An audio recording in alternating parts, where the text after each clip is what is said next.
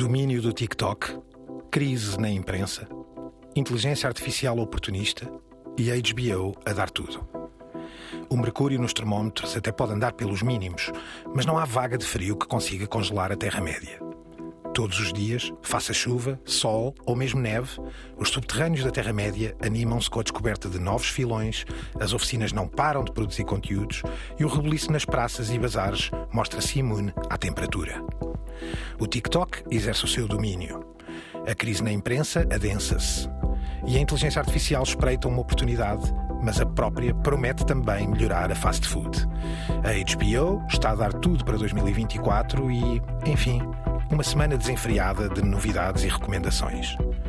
Nós, peregrinos, cá prosseguimos nesta incansável demanda, sempre à espreita, ávidos de novas pistas e geringonças, surpreendentes passagens e trilhos labirínticos, quais vasos sanguíneos do pulsar da Terra-média. The medium is not something neutral. It, it does something to people. It takes hold of them, it roughs them up, it massages them, it bumps them around.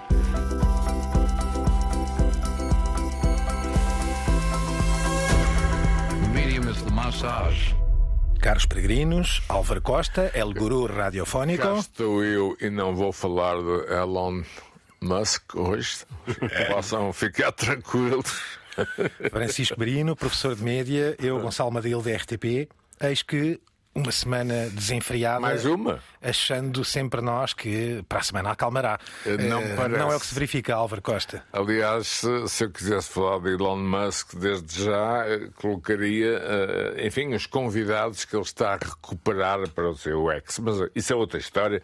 Para a semana falaremos disso. De facto, uma semana brutal em todos os aspectos e, e nuvens negras, bem negras e espessas, que começam a pairar sobre aquilo que nós chamamos jornal. Francisco, eh, digamos que era um, um desastre anunciado, não é?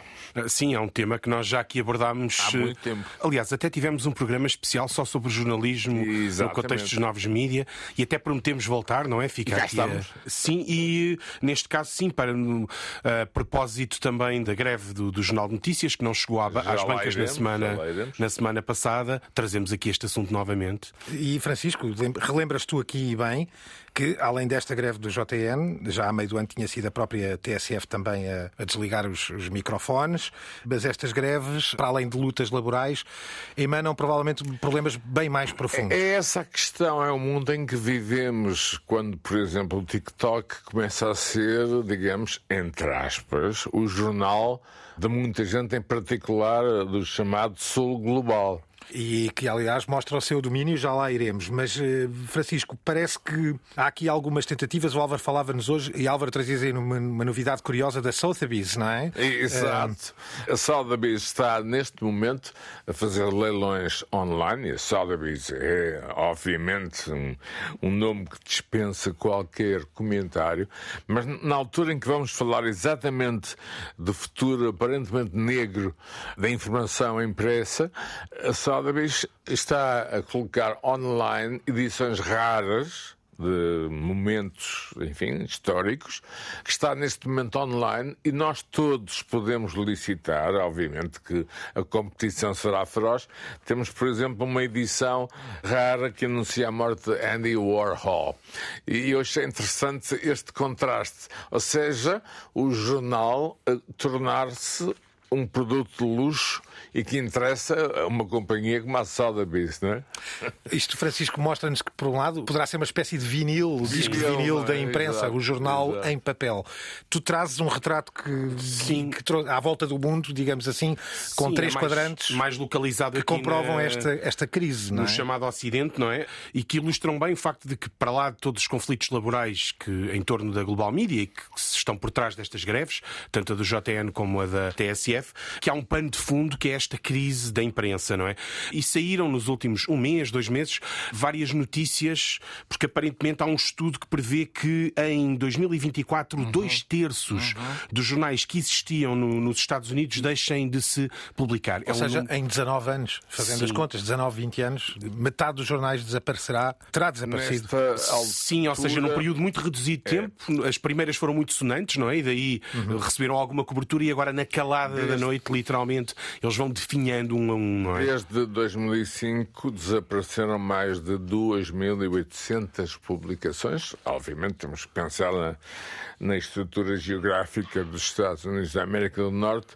Nesta altura restarão por volta de 5 mil. Mas lá está, Francisco, em breve não vão ser 5 mil, de certeza absoluta. Não, e se tiveres em conta que não é um problema apenas americano, e nós muitas vezes Exatamente. aqui abordamos o, os temas anglo-saxónicos, até pelo peso. começam muito nos Estados Unidos, é um facto. Não, e esta já é se- mas esta podemos dizer que já se espalhou inteiramente a Europa. Fala-se já muito na Europa da ideia de deserto de notícias. Uhum. O termo já tinha surgido nos Estados Unidos e a ideia de que há zonas, determinadas geografias, que não são cobertas por nenhum órgão de informação no local, não é? Credível. E, portanto, e esta ideia de deserto de notícias que tu aqui trazes é um, é um artigo da European Journalists.org. o conceito é um conceito até académico, ou seja, já é um Tem a ver, é literal, não é? Nesse sentido. Ou seja, há zonas que não têm mesmo qualquer cobertura não noticiosa. qualquer cobertura, ou seja, há há muitos ângulos mortos, ou então, e isto ah, relaciona-se também com outro assunto que iremos falar, de certa forma a informação, não é informação no sentido jornalístico do termo, mas a comunicação local circula de forma informal no Facebook. Uhum. Vê-se isso em Portugal.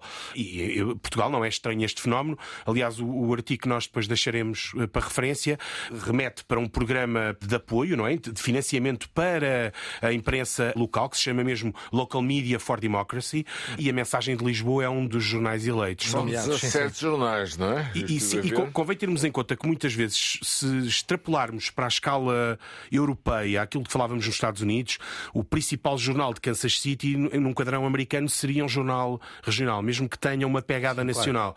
Logo, aqui, quando falamos deste desaparecimento e destes ângulos mortos, estamos a falar precisamente de jornais também nacionais, no nosso caso em Portugal, por exemplo, que eles não são muito exportáveis, e o paradigma na Europa não é muito diferente. Ou seja, temos um El País, um The Guardian, Times, que têm, é? que têm Financial Figaro, não é? Claro. que têm projeção internacional e os jornais das pequenas línguas não usaria o termo E jornal local, mas que é que seria são, do- Funcionam como funcionam num, num território com uma dimensão menor, não é? O que, é que seria do atual Washington Post se Jeff Bezos não tivesse tido essa. Pronto, dedo na cabeça, pronto, entre aspas. Embora sempre teve uma dimensão nacional, a família que era proprietária do Washington Post tinha canais de televisão, ou seja, os, os jornais que estão a sobreviver, e julgo que a matriz é a do New York Times, são precisamente os jornais que se transformam em grandes conglomerados de. Se não de vejamos, mídia. é uma questão também financeira, de, enfim, quase calculável eh, para qualquer um de nós, não é?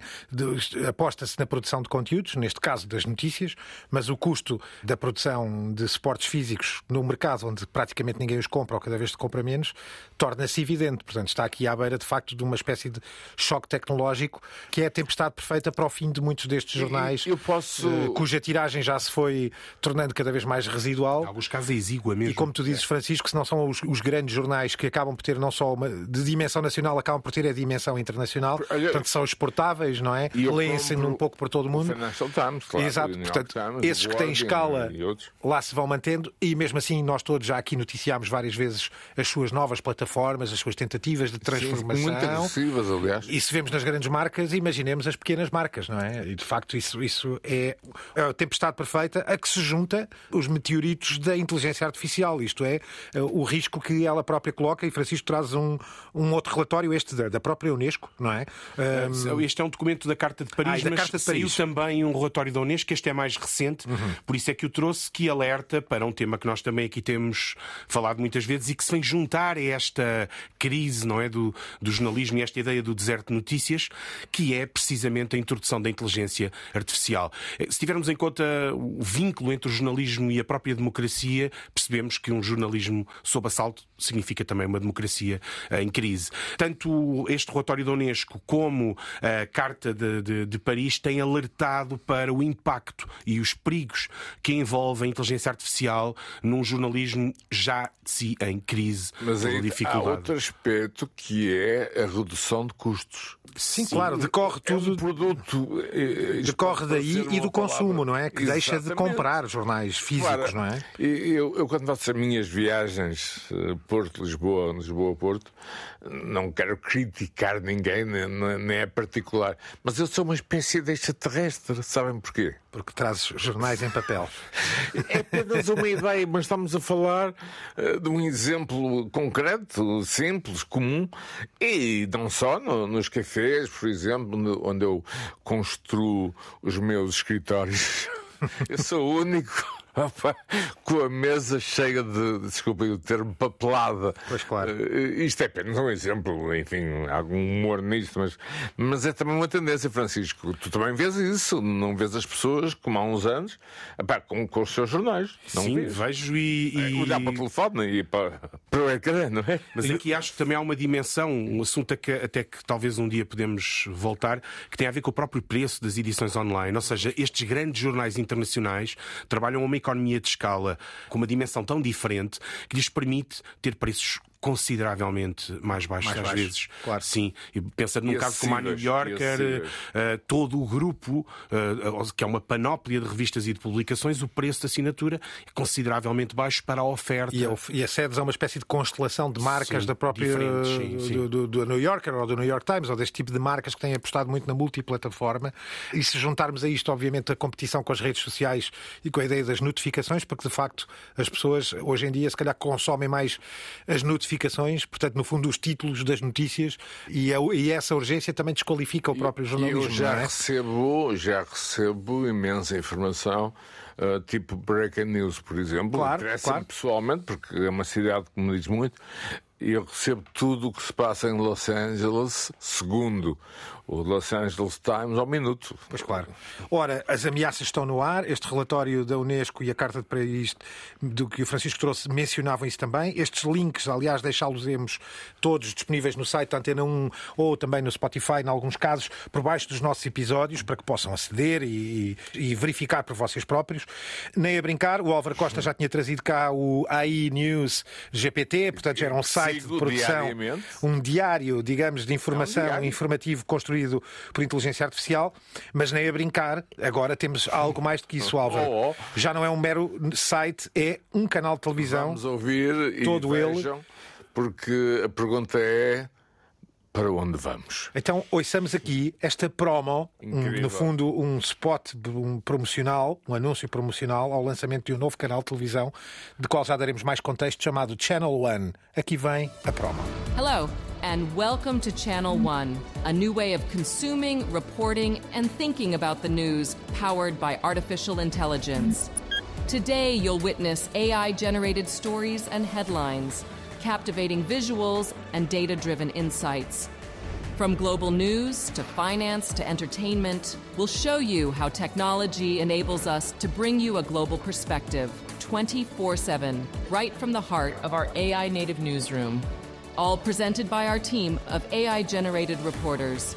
Aqui o que temos é uma produção noticiosa ou informativa de um canal de televisão e todo o canal de televisão em si, com tudo o que isso acarreta, inteiramente produzido por inteligência artificial, Exatamente. que vai ser lançado e, portanto, neste momento já está uma promo, não é? Está Digamos, um anúncio. É uma promo beta, que até é? explica bem, não é? O, Explica bastante bem, até recomendamos que vejam sim. ali, que aqui extraímos uns segundos, obviamente, mas extraímos para que percebam melhor. É uma espécie de candidato à CNN, Francisco, eh, mas, mas em modo virtual. Eles parece que pretendem reivindicar essa posição. Eh, Vamos ver, até porque a popularidade de um apresentador virtual ainda está por apurar e a própria utilização da in- da inteligência artificial suscita muitas dúvidas. Eu nem de propósito pesquisei um vídeo, apanhei um vídeo no YouTube de um tipo que anunciava que tinha conseguido ganhar imenso dinheiro a fazer um canal de notícias e o que é que ele fazia? Ele retirava notícias, pedia ao chat GPT para as reescrever e a seguir enfiava-as no. eh, punha as personagens virtuais a ler eh, a notícia. Ou seja, jornalismo zero, eh, ou melhor, zero não, mas de parte dele sim. Esse é sempre um pouco o medo da inteligência artificial, é que seja, eh, no fundo, uma prática quase exploratória, não é? De- E também, se calhar, demasiado maquinal, não é? Sem, a- sim. sem o- sem o- o- os mínimos deontológicos e científicos Eu- do jornalismo, não é? Eu creio que em breve eh, haverá um recentrar de tudo isto. Nós estamos exatamente no chamado olho do furacão. Aliás, channel1.ai. É assim, Exatamente. Portanto, já há um domínio, para, É o para- domínio. na internet para a, a inteligência artificial. Ponto aí. Eh, De Agora, notar. repara, como apresentador existiu um chamado Max Headroom. Max, chefe de redação, lembra-se? Sim. Primeiro apresentador virtual nos anos 80, não é? Exatamente, Zardo de Nós, e depois tornou-se ah, uma, uma figura de um programa britânico que, eu- que eu achava muita piada. E Estávamos no final de 80, princípio de 90. Mas este Channel One impressionou-me pela, ah, pela velocidade com que tudo isto está a acontecer. É que no nosso programa nós somos um espelho, aliás, a nossa. Digamos, no nosso novo design é esse mesmo, estamos mais em cima das notícias do que propriamente temáticas mediáticas e, realmente, de um momento para o outro, tem sido um tsunami de notícias sobre, sobre esta área. É? Então, o Channel One, como puderam ver, é inteiramente produzido por inteligência artificial. Significa isto que as pessoas poderão ver um canal de televisão e, e vejam este link, vejam-no, além de o terem ouvido aqui, vale a pena, porque os pivôs, os jornalistas, são tudo figuras de inteligência artificial. E não parecem. E não parecem. Não os parecem. estúdios, toda a imagem, tudo é produzido por inteligência artificial e é de facto impressionante. Esta é uma das ameaças do jornalismo, a outra, e aqui aflorámos, o Álvaro falou nela, que são as redes sociais, e neste caso falamos do grande dominador atual, que é o TikTok nas redes sociais. Francisco, saíram números esta semana relativamente Saíram relativamente ao ao, consumo. anterior até outubro. Julgo que os dados são de até 23, 2023. Embora tenham saído agora, na, na- na semana passada. E eh, basicamente anunciam que o TikTok eh, subiu. Em termos de média diária, de horas diárias por consumo do utilizador, média, atenção, subiu umas 10 horas em relação ao índice anterior e cifra-se agora nas 34 horas. É incrível. Eh, por, por mês, eh, parece um número relativamente pequeno, mas, é. é. é um número elevadíssimo. Significa é que a, média, a média, exatamente, a média dos utilizadores está a consumir mais 10 horas. E, sobretudo, marca a hegemonia, ou pelo menos o triunfo do TikTok no seio das redes sociais, na medida em que o único a subir de forma muito significativa é o Instagram e fica muito aquém, sobe cerca de umas 3 horas, não é? Quando o TikTok subiu 10. Tanto o Facebook como o Twitter parecem estar a vacilar, embora, obviamente, a Meta, a empresa mãe do Facebook, como tem o Instagram, não se estará a queixar muito. No caso do Twitter, enfim, as questões são outras e surgiram mais notícias, mas sobre Elon Musk já disse tudo, ok? Pronto, para a semana falamos dele, do nosso amigo. É o primeiro programa em quase um mês que não falamos nem de Elon Musk, nem do Sam Altman, o, o. CEO da OpenAI, não é? Os criadores do chat Exatamente. GPT. Mas aqui deixa-me sublinhar que a descida tanto do Twitter como do Facebook não é muito significativa. Para já. Embora seja continuada, ou seja, é uma, é uma tendência já. No caso do TikTok, obviamente, isto vai levantar imensas questões eh, e nós já demos conta delas aqui em outros programas, sobretudo se tivermos em conta que o Facebook teve um enorme impacto no Brexit, que o Twitter e o YouTube tiveram na eleição do Trump, que o WhatsApp teve no- na- na- nas eleições do Brasil, que eh, permitiram ao Bolsonaro tomar o poder. Há muitas dúvidas em torno do TikTok e do impacto que esta influência do TikTok, que, para todos os efeitos, é uma empresa no universo chinês, onde não há uma relação, uma distinção muito clara entre o que é público e o que é que é privado, e a própria Nikki Haley esta semana apontou bateria. Nikki Haley, que se perfila como a, a concorrente do sem Donald Trump do Donald Partido Trump. Republicano. eu voto Nikki Haley, assumo já.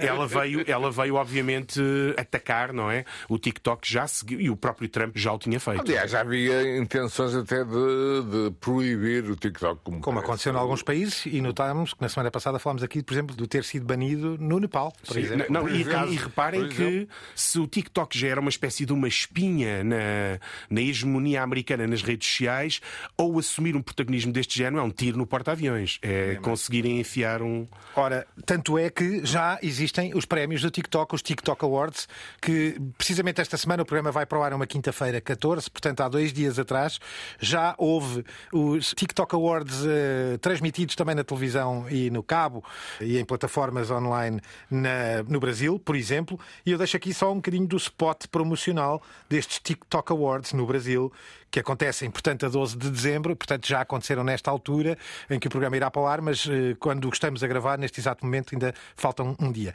E, portanto, aqui está o spot promocional de uns prémios que já aconteceram, mas que ainda não ouviram nem viram. Vem aí o TikTok Awards. É dia 12 de dezembro, ao vivo no TikTok e na TV também. Na TNT para todo o Brasil. TikTok Awards. Celebrando novos sonhos. Uma espécie de ataque, obviamente, estou a ser metafórico, ao modelo Oscar, etc. Uma ameaça direta, eu diria mais. uh, se vires a popularidade que estes claro, TikTok Awards claro. têm nos vários países, claro. uh, não é. Um dia será uma transmissão mundial, não Sim. tenham dúvida. Não?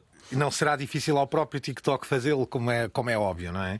Ora, Álvaro, a inteligência artificial de que aqui falávamos também vai a outros domínios, não é? Vai, Neste vai caso, parece vir a ajudar muito no fast food. É isto? Vai, que queres contar?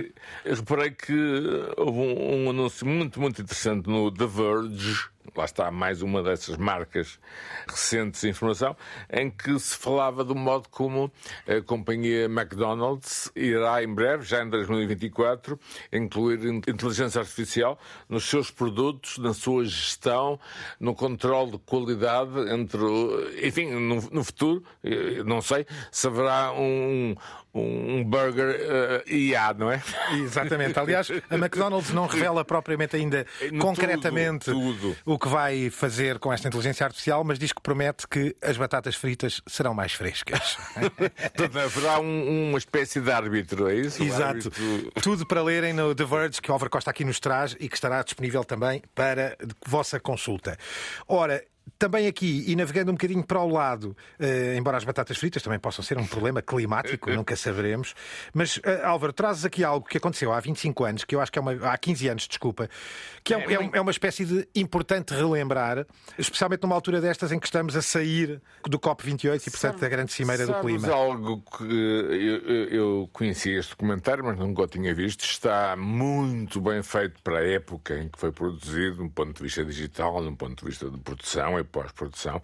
Tem uma presença, direi sinistra, mas eh, impactante, de um autor mais conhecido que pensa, mas talvez e muitas vezes não se lembrem do nome, já falecido, Pete Postlewaite.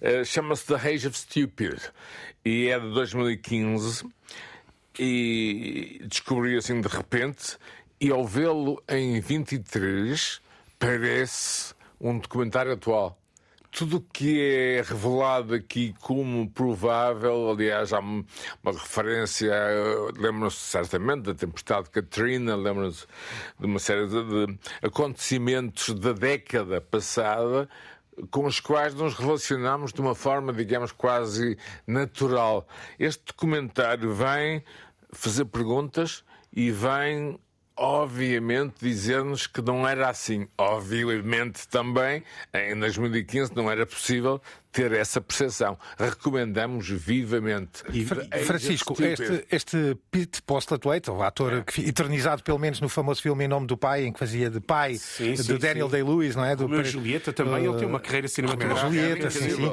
Estava teoricamente em 2055 e perguntava-se para trás tipo, como é que isto tudo foi acontecer e, portanto, revisita ao passado, na altura, em dois, o passado dos acontecimentos até 2007.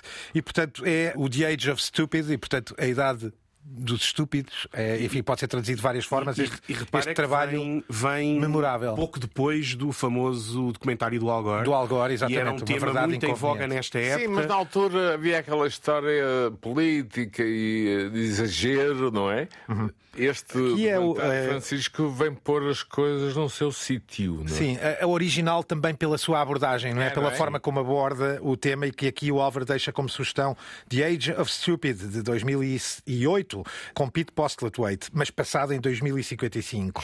Eis um pouco do trailer.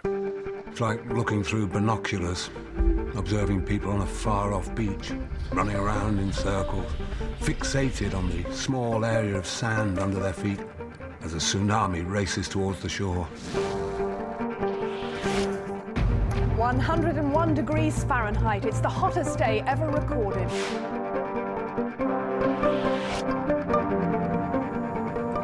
Of course, worried about global warming. Absolutely. Yeah, I mean. well, the process balloon is now going up phone bollocks. The question I've been asking is Why didn't we save ourselves when we had the chance? Francisco é o fim da picada, como diziam nossos irmãos brasileiros. É é tão estranho o homem do futuro. E não sei se reparaste, Francisco, que vemos uma Londres destruída. Ele sim, está sim, numa ele espécie tem um de cenário, bunker. sim, é? sim, com muitos monitores atrás, não é? Exato. Até está a compreender como é que aquilo tudo foi acontecer e para chegarem àquele ponto em 2055.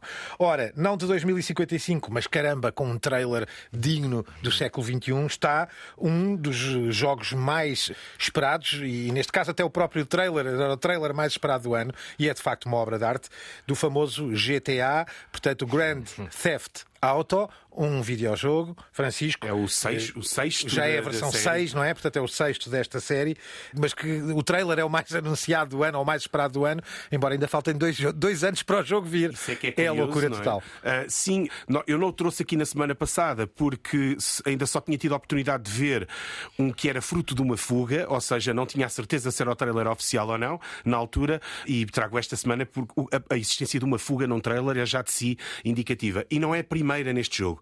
Uhum. Deixa-me só contextualizar. Ah, GTA é o acrónimo para Grand Theft Auto, Uhum. que é basicamente um carjacking a carros de luxo de grande cilindrada. Não é? São tipos que num videojogo que roubam carros de luxo e não fogem só, pés. são criminosos em geral, ou seja, o nosso avatar é um criminoso, vai progredindo, vai passeando por uma cidade, vai adquirindo coisas, vai comprando outras. São, habitualmente jogos de mundo aberto em que nós circulamos com, com um determinado avatar. Ele é simultaneamente famoso e infame. Famoso porque tem muitos, muitos jogadores e é um jogo que está É um dos jogos mais jogados. é um dos jogos mais jogados e claramente em qualquer, qualquer história dos videojogos ele figurará com direito ao capítulo próprio. Panteão. Infame, porque quase todos os zelotas, defensores da moral e que tentam higienizar de certa forma os jogos ou, ou até restringir a violência nos videojogos o têm como alvo preferencial. a Hillary Clinton eh, já se pronunciou sobre ele e tentou até ações legislativas nesse sentido. O Senado já fez uma, uma, uma exploração. Eh, ora, neste caso, o, eh, o GTA toma como exemplo ou como referência sempre uma cidade diferente, eh, rouba-lhe o nome, não é? Mas ela é reconhecível. San Andreas é uma espécie de Los Angeles, Califórnia do Sul.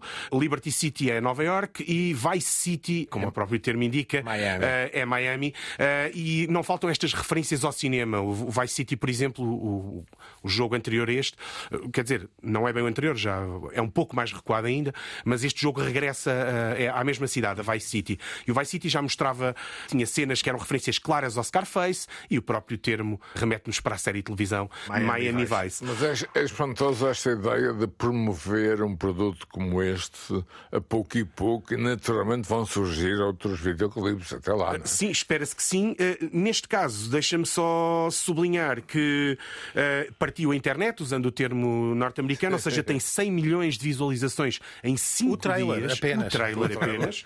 E eh, já não é a primeira fuga, ou seja, a fuga do trailer. Houve uma fuga antes do jogo propriamente dito, uma secção pequenina. Eu, Originalmente pensei que eram 50 minutos, mas parece que era uma hora e meia. Confesso que não, não joguei essa versão licada, mas eh, espelha bem a importância e a expectativa em torno deste jogo, que pela primeira vez tem uma mulher como protagonista. E deixa-me só sublinhar isto: os últimos, sobretudo o anterior e este agora, parecem reforçar muito a componente narrativa, mais do que os primeiros, que seriam sobretudo simulações. Há um é? aspecto, Francisco, e tu és naturalmente muito conhecedor desta área, que é, digamos, a fusão com elementos cinematográficos e narrativos. Sim, o é- jogo deixou de ser aquela ideia do jogo, mas há cada vez mais uma mistura, não é? Uma miscelânea de, de ideias de produção de conteúdo. Sim, o GTA V já contava três histórias Exato. distintas, o que de certa forma já o aproxima desse propósito narrativo mais cinematográfico, mas de qualquer forma estes jogos, sobretudo a partir do segundo e mais até do terceiro, tendem a ter esse vínculo ao cinema. O exemplo que eu estava a dar do Scarface do Brian De Palma ser uma referência no GTA Vice City, ou seja, é uma referência reconhecível, não é?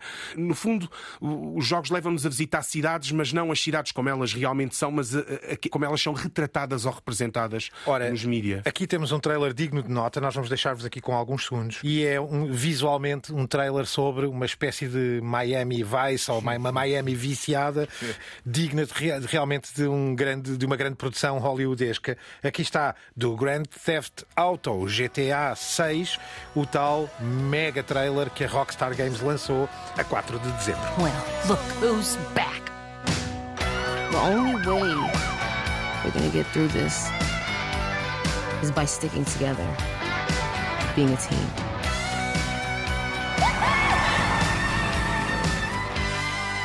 Trust? Trust. Dos videojogos em guerra. Mas antes, eh, só, só um exemplo. Two of Us.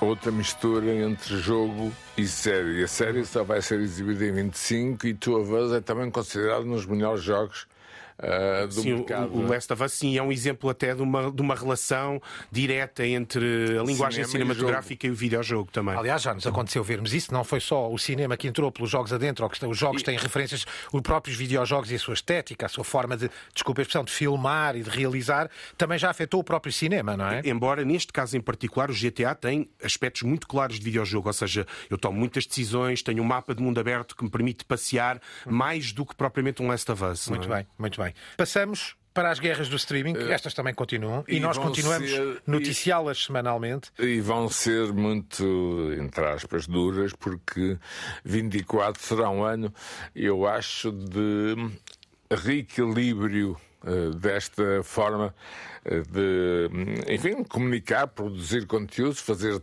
Enfim, televisão, cinema, o que quiserem, mas eh, eu falo com muitas pessoas em várias partes do mundo e cada vez mais, não sei se acontece convosco, os orçamentos tornam-se absolutamente pornográficos.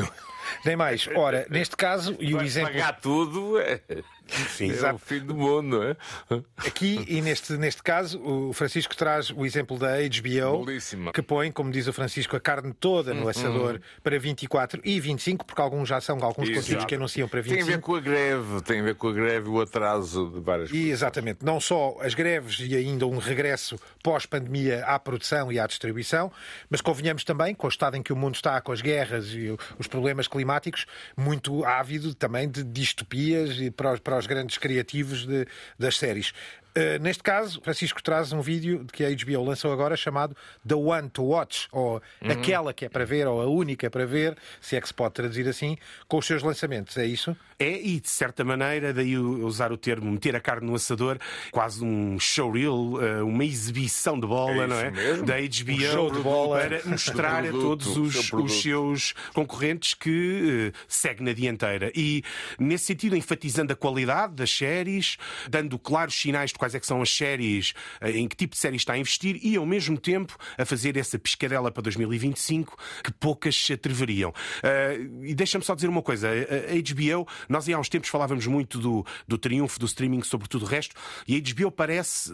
O discurso tem vindo a mudar, não é? E a HBO parece vir provar a tal vantagem que é manter um canal de televisão e ao mesmo tempo uma plataforma de streaming.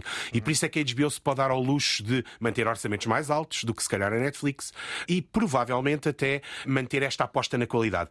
Só puxando o True Detective com Jodie Foster será o primeiro a estrear. Eh, Estou ansioso. The Regime com, todos. com Kate Winslet, eh, House of the Dragons, The Sympathizer, o regresso de séries como o Industry, Tokyo Vice, de que nós falámos muito aqui, e até uma incursão nos super-heróis com o The Penguin, já para não falar das tais que estão prometidas para 2025, como o Last of Us e o White Lotus. Eu acho que de certa maneira. E no caso da Kate Winslet, chama-se The Regime. E, de certo- e- e- é uma em minissérie, não é? É sim. Eh, E de certa forma vem dar o pontapé na bola, não é? E dizer a todos os outros adversários: ok, nós estamos em E temos também o Curb Your Enthusiasm. Regresso do grande Larry, Larry Clark. David, sim. Larry David, Larry desculpa, já ia dizer David. Larry Clark. Larry David. Ora, nada como ouvirmos aqui um bocadinho essa promo que saiu a 6 de dezembro da HBO com a sua carne para o assador de 24 e uma parte da grelha do assador de 25 com este filme chamado The One to Watch.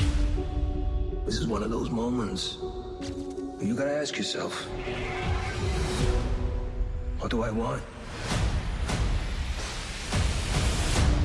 Não ficamos por aqui, Álvaro, aliás, e Francisco. A HBO comprova não só, e tínhamos conversado aqui um bocadinho sobre a natureza e o perfil dos streamings, sendo a Netflix vindo da distribuição, a Amazon vindo da logística e da distribuição. Esse, encaramos sempre a HBO com esse ponto a favor, que é ter uma natureza de, produtora de estúdio, conteúdos, de não é? estúdio, e de estúdios.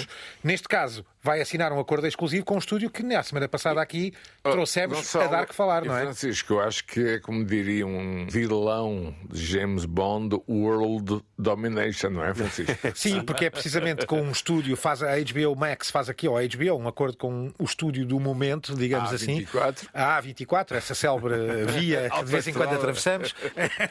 Mas neste caso, com o estúdio A24, que confirma precisamente isso, Francisco. Qualidade. Sim, qualidade, de arquivo produção. ao mesmo tempo e a tal aposta no cinema que, como vimos aqui, a fusão com a Warner não terá rendido aquilo que era previsto originalmente, sobretudo no, que- no que toca aos exclusivos, mas a HBO não quer tirar o pé do, do, do- do mercado cinematográfico. Como eu disse, a HBO parece que escolheu o mês de dezembro para dizer nós estamos aqui, mais do que dar prova de vida, vir Mostrar pôr os outros a correr atrás de dinheiro. Exato. Ora, nem mais.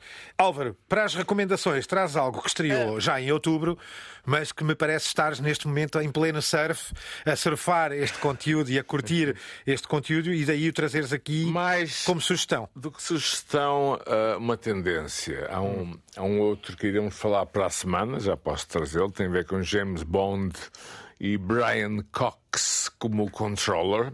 Um, É um jogo, é, enfim, é uma espécie de reality show, é uma série de coisas e tem muito de James Bond, mas hoje trouxe a versão jogo. Incrível, não é? E reality Squid show Game também, não é? Reality show de Squid Game.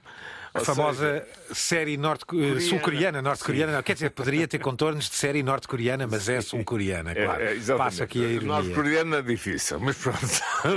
Reparem, o fundamental aqui é a ideia que os reality shows eh, se vão reinventar. Alguns têm 20 anos, como todos sabem, eh, enfim, não vou repetir os nomes, mas estes, eh, em especial eh, o que eu estava a referir há pouco, com imagens incríveis de, enfim, de vários pontos do mundo, com base e autorização da, enfim, da Bond Organization, e, e tu, Gonçalo, como, enfim, como grande produtor de televisão, sabes isso, eh, são hipótese de reinvenção, digamos, de um produto que estava assim um bocadinho reality show, aquela coisa do costume, não é verdade? Sim, e aqui de facto a Netflix trouxe uma espécie de spin do próprio conteúdo, não é, Francisco? Que no Exatamente. fundo é viver spin-off, dos é rendimentos de uma super marca que abraçou o mundo, o Squid Game, mas em versão de jogo jogado, em reality show. É, e ao mesmo tempo parece, pelo menos alguma imprensa tem sugerido isso, uma, a descoberta de um filão pela Netflix. Aí está, o- aí está. que- Quem comanda ou quem controla o negócio da reality show nos Estados Unidos é um canal que é Bravo, eh, que há, há muitas coisas a darem, sobretudo na SIC Mulher, que são da Bravo, Eh, e há quem diga que E a MTV Netflix... também, não Sim, a. MTV também, embora menos já foi mais há uns anos. Eh, ehm, o, Squid o Squid Game e, sobretudo, a Netflix vem introduzir a Netflix neste campeonato do. Ou seja, vem mais. Dos realities, Sim. não é? Nem mais. Aqui está o trailer desta Squid Game The Challenge na Netflix, estreou a 23 de outubro. I gotta be me. This game has to be played with strategy. I'm gonna be your best friend, but I will absolutely double cross you. You can't trust anybody in here. You must now pick two players to eliminate. We're in Squid Games. Let's get real. Let's sink these ships. We are a good team. You're the brightest light in here. Diretamente para algo aqui importante, Francisco traz uma sugestão e o Álvaro uma outra. Ontem vi o último episódio. O Francisco traz este excelente, segundo o próprio, Fargo, não é? A série que eu, está. eu diria manicômio completo. Quinta é temporada. Sim, eh, que recomendas, é isso, não é? Que é só dar uma referenciazinha porque temos pouco tempo. Eh, recomendo, vou, é, retoma, eh, só recomendo até aos, eh, aos nossos ouvintes por outro motivo, que embora seja a quinta temporada, cada temporada é standalone, com uma história própria. Exato. Podemos recuperar, Exato. conta com a Juno Temple e o, e o John Hamm, e não acreditem no que diz no princípio, não é baseado em factos verídicos. Eh, mas o que vão perceber ao longo Só da os série falecidos é que são homenageados. dificilmente seria baseado em factos Os verídicos. irmãos Cohen, não é? Que têm, são os Sim. produtores executivos. E autores E do os primeiro, do autores da- original, da- não da é? série, do filme, não é? não é? Isto pode ser visto na TV Cine. Em Portugal, sim, sim. E é da eh, FX. Álvaro, aberto. também A Murder at the End of the World, não é? É, é- é realmente essa, essa ideia de, de algo que permite, enfim, chegarmos a, a áreas uh, que estavam inacessíveis uh, e depois colocamos aqui, é um, é um thriller, colocamos aqui uh, toda a tecnologia contemporânea. Enfim, é alguém que vai para muito longe, para umas férias que. Não é bem, dar... deixa-me só finalizar, deixa-me só acrescentar ao que estás a dizer, porque joga muito com, com, com, o nosso tema aqui, ou seja, é sobre inteligência artificial, é uhum. sobre magnatas, de, de certa Reclusos, forma. Reclusivos, aliás. Aqui não é bem férias, não é um convite de uma é. espécie de um Elon Sim. Musk. É Exatamente. muito bizarro. É, é, recomendo bastante. Vi julgo que está no quinto episódio, vi os cinco episódios a pensar que era o final, mas tem mais dois. É muito, e estou muito aqui ansioso. Exatamente por esses, por esses motivos, essa ideia de, enfim, do fim do mundo, de alguém que comanda o mundo a partir do Polo Norte ou a partir da Antártida. É da, é da Islândia. Como e qualquer Dr. No. Sim,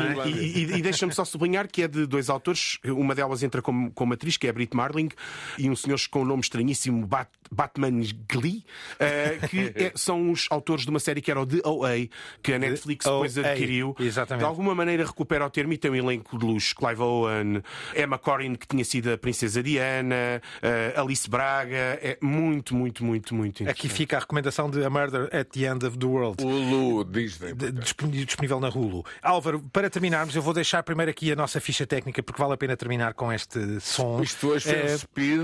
É, são muitas informações. O programa tem sempre este speed de programa, como diz o Álvaro, tem sempre a produção da incrível Cristina Condinho, teve aos cuidados sonoros o Diogo Axel e sempre com a sonoplastia do nosso feiticeiro Guilherme Marques. Estamos disponíveis em todas as plataformas, continuem a ouvir-nos.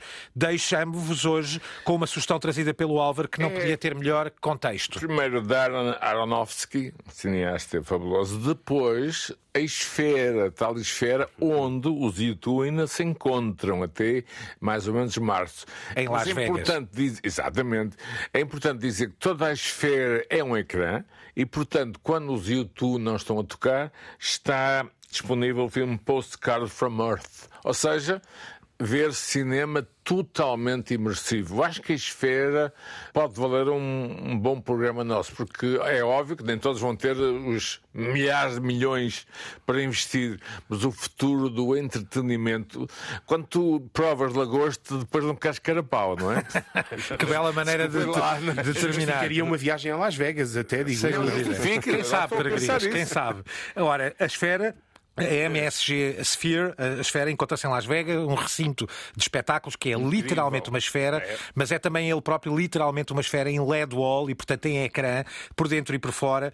E neste caso, este filme maravilhoso de Darren Aronofsky, chamado Postais da Terra ou Postcards from Earth, é um filme absolutamente maravilhoso, captado com muitas capas, com 18 capas, segundo dizem, com, com imagens absolutamente notáveis da Terra vistas naquela altura, naquela situação imersiva a quase 360 graus e é com essa nota positiva de um planeta para já ainda vivo, ainda que com algumas dificuldades, vos deixamos e até para a semana. A land molded into a multitude of shapes and forms.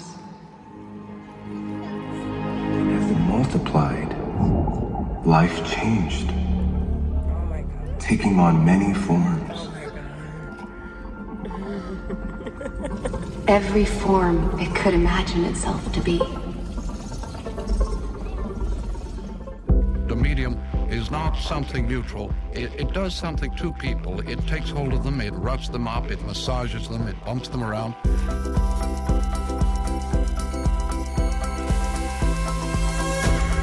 The medium is the massage.